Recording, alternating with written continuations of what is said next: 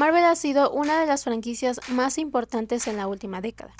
Y es que desde la gran revolución que logró tras la primera película de Avengers en 2012, adquirió un gran prestigio dentro de la audiencia, llevando así a crear verdaderos eventos cinematográficos cada vez que una nueva película se proyectaba en salas de cine.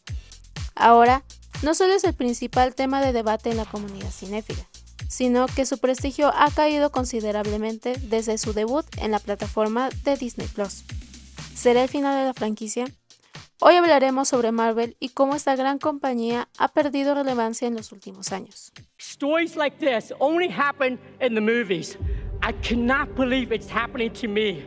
I still have a a lot of growing and learning and work to do. This belongs to all of those people around the world who shared their story with me. I'm so grateful for your stories, and I carry them with me. Thank you for believing in me in those moments that I didn't even believe in myself. And any little girl who's who's practicing their speech on the telly, you never know. Bienvenidos a Sin Historias de Guión a la Pantalla, donde les hablo de todo lo que tienen y deben saber de sus historias favoritas aquellas que nos dejan un mensaje o nos llevan a debates y conversaciones profundas en redes sociales, porque aún hay más historia de la que vemos en pantalla. Soy Paola Drew y seré su host el día de hoy y en los futuros episodios de este podcast. Para nadie es ajeno el nombre de la franquicia líder en superhéroes hoy en día. Marvel ha sido uno de los grandes logros adquiridos por Walt Disney, pues desde su incorporación a la compañía ha logrado llevar a masas a las salas de cine. Cada uno de sus personajes crea un movimiento, pero cuando juntan a varios en una sola película, logran posicionarse como las más taquilleras por años. El universo cinematográfico de Marvel comenzó su gran travesía con Iron Man, y es que, a pesar de que previo a ello tenían varias producciones importantes, como las películas de Spider-Man de Sam Raimi, protagonizadas por Tobey Maguire, El Increíble Hulk, con Edward Norton, Daredevil con Ben Affleck, la trilogía de Blade con Wesley Snipes e incluso el universo de X-Men o Los Cuatro Fantásticos, todos propiedad del grupo Marvel Entertainment, entró en grandes reestructuraciones que tras un sinfín de negociaciones llegaron a un acuerdo con Sony, Paramount y Lionsgate para la distribución de diversas películas y nombrando a Kevin Feige presidente una vez empezado las filmaciones de la primera película de Iron Man con Robert Downey Jr. El 31 de diciembre de 2009, el conglomerado Walt Disney compró a Marvel, y con ello una serie de movimientos bastante favorecedores para la franquicia. Pues en junio de 2010 se creó una división televisiva donde llevarían a través de ABC para televisión y Netflix para streaming Series como Agentes de Shield, Agente Carter, Daredevil, Jessica Jones, Luke Cage, Aaron Fest y The Defenders. Pero sería con la segunda película de Iron Man donde tomaría camino para el gran evento de 2012, The Avengers, donde habiendo introduciendo a grandes personajes como Capitán América, Thor y Loki, además de las breves participaciones de Black Widow y Hawkeye, en películas previas, nos traerían la unión perfecta de seis personajes. Además, se presentaría a la nueva imagen de Hulk. Tras la renuncia de Avi Arad en 2006 como director de la división de películas de Marvel, Kevin Feige tomaría el mando junto a un comité creativo de cinco personas, que estaban familiarizadas con los cómics. El copresidente de Marvel Studios, Luis Desposito, el presidente editorial de Marvel Comics, Dan Berkley, el director creativo de Marvel, Joe Quesada, el escritor Brian Michael Bendis y el presidente de Marvel Entertainment, Alan Fine, quien además supervisaba el comité. Además del lado de producción tenían a Victoria Alonso, tomando las decisiones principales de cine junto a Desposito y Faggi. La organización creó fases de lanzamientos de películas donde cada una culmina con la introducción de diversos personajes. Así fue que en las primeros tres fases, que iniciaron con Iron Man en 2008 y concluyeron con Spider-Man lejos de casa en 2019, se conocerían como la saga del infinito, en donde tuvimos el gran evento cinematográfico dividido en dos películas, Infinity War y Endgame la gran unión de varios personajes introducidos con cada película en solitario, y siguiendo el propósito de un mismo villano, Thanos, así teniendo un total de 23 entregas. Actualmente Marvel está llevando a cabo la saga del multiverso, la cual inició con Black Widow en 2021. A pesar de que esta no pertenece a la línea narrativa de la historia actual, nos introduce el personaje de Yelena Belova, interpretado por Florence Pugh, supuesta hermana de Natasha Romanoff, interpretado por Scarlett Johansson, y que de acuerdo a esto sería quien tomaría el mando de Black Widow. La fase 4 concluyó el año pasado con Black Panther, donde vimos a Shuri, interpretado por Letitia Wright, tomar el mando de Pantera Negra, después del fallecimiento del actor Chadwick Boseman. Actualmente estamos viviendo la fase 5 de esta saga, la cual inició este año con Quantumania, la tercera entrega de Atman, y se prevé que termine con Blade en 2025. En esta fase se plantea introducir el universo de X-Men al MCU, y finalmente con la fase 6, que iniciará en el mismo año con Los Cuatro Fantásticos, culminar esta saga en dos películas, Kang Dynasty y Secret Wars, que tendrá como villano principal a Kang, con un total de 17 películas, 6 menos que la saga pasada. A pesar de que Marvel vivió su época de oro con los estrenos de Infinity War y Endgame, su conexión con el público fue disminuyendo de manera considerable en los últimos tres años pues no solo bajó el poder de conexión con las historias, sino que muchos comenzaron a perderse entre la narrativa de sus líneas de comunicación, además de obviamente la calidad de producción de cada una. La continuidad que dio Marvel a la saga del infinito en cuestiones de línea narrativa lograba conectar con su audiencia, pues a pesar de que cada una tenía su propia historia y fin, seguía manteniendo el mismo tono y las escenas postcrédito nos daban perfectamente una introducción de lo que seguía en nuestro camino a Endgame.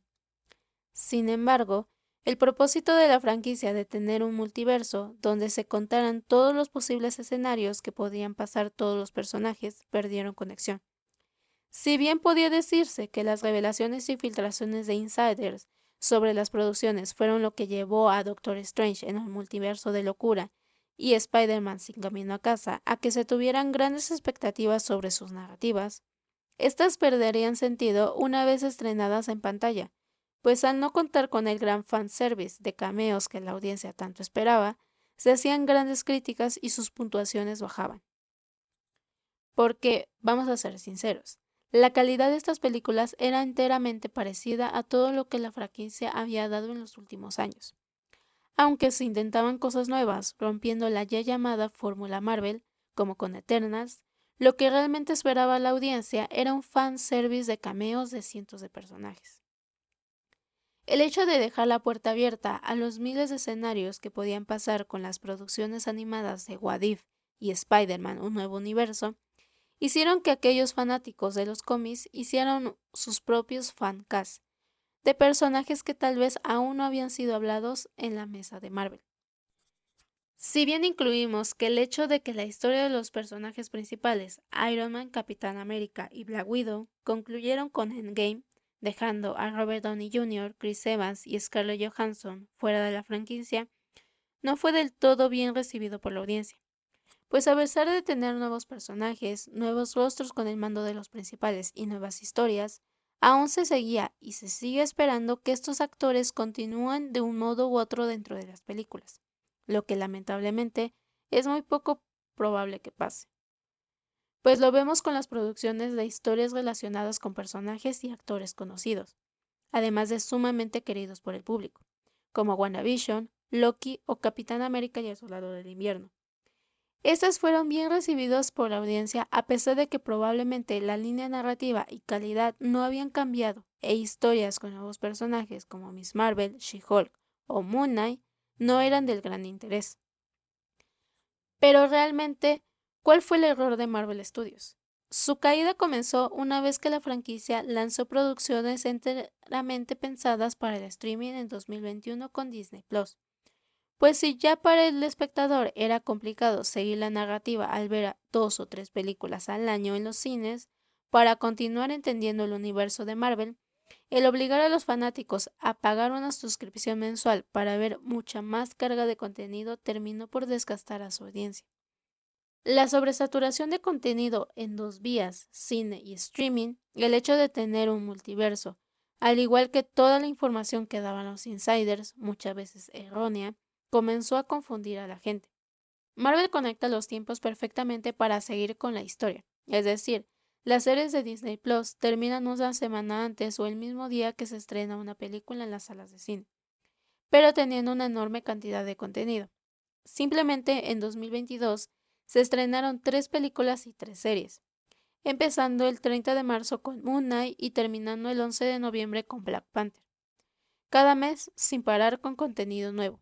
Esto teniendo en cuenta que las series tienen un episodio nuevo cada semana. Pero aunque tal vez para muchos no pareciera demasiado contenido, sí que lo era para el equipo de producción en efectos especiales de series y películas. Pues se habló mucho de las malas decisiones de VFX y CGI. La gran carga de trabajo no permitía terminar productos de calidad. Varias compañías que Marvel contrata para crear los efectos tuvieron menor presupuesto y tiempo para generar todo este contenido. Pongamos este ejemplo. Endgame comenzó sus filmaciones en agosto de 2017, justo al término de las Infinity War, y finalizó en enero de 2018. Tuvo algunas regrabaciones en septiembre de ese año, pero el equipo de VFX y CGI trabaja con el contenido que va llegando. Es decir, que probablemente el departamento comenzó a trabajar en los efectos especiales desde el final de su producción, dejando un margen de al menos 11 meses antes del lanzamiento del primer avance en diciembre de 2018. Pero la película fue estrenada en abril de 2019. Las filmaciones de She-Hulk terminaron en agosto del 2021, después de ser varias veces aplazada debido a la pandemia, y el primer avance se lanzó en diciembre del mismo año dejando solo tres meses a las empresas de efectos visuales para trabajar. La serie se estrenó oficialmente en agosto del 2022.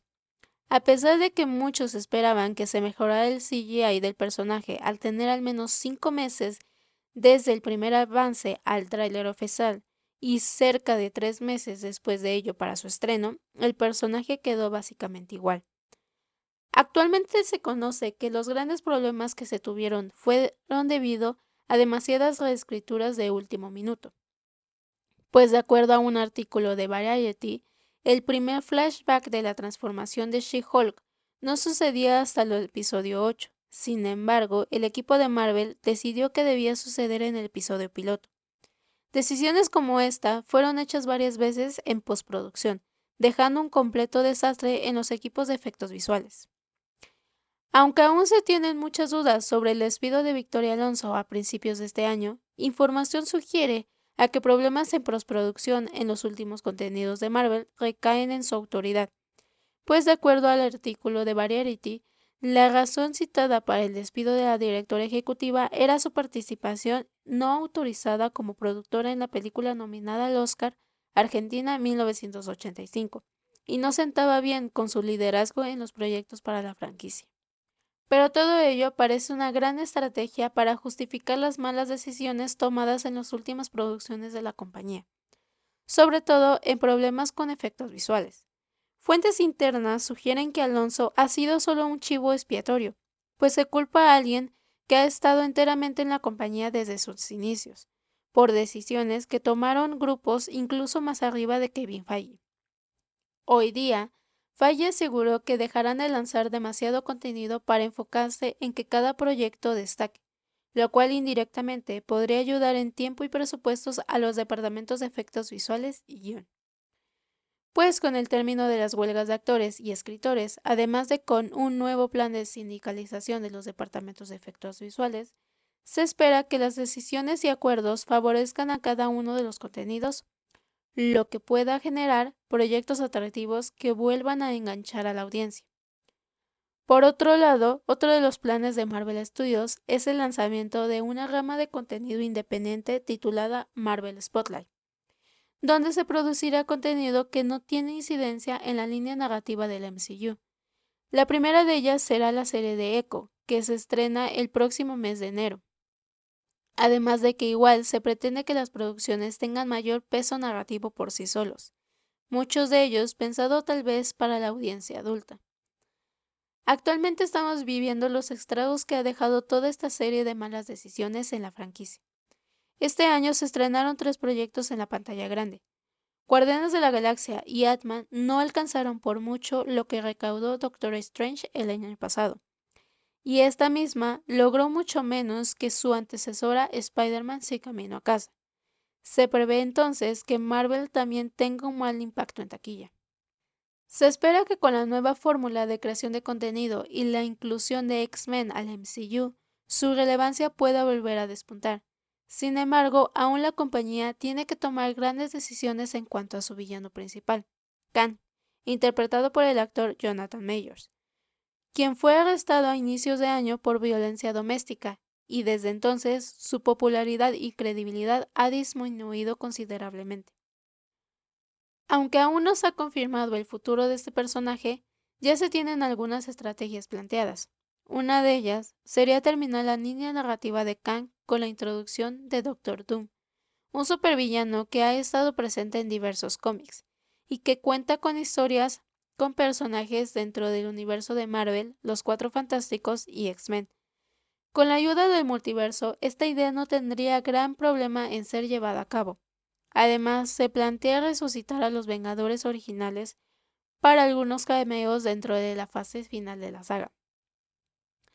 Aunque esto sonaría como un grito desesperado por salvar la crisis que están viviendo, este plan serviría perfectamente para concluir esta saga y dar inicio a una nueva, teniendo una sola línea del tiempo, donde vivieran todos los universos de los cómics y con ello poder buscar historias independientes de nuevos y diversos personajes.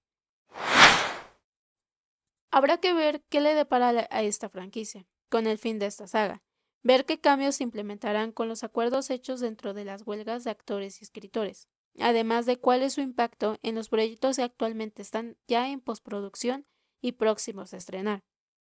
Ojalá solo sea un bache en el camino y la franquicia vuelva a sobresalir con contenido de calidad, que siga enganchando a su audiencia actual y vuelva a marcar el interés de todos aquellos fuera del fandom.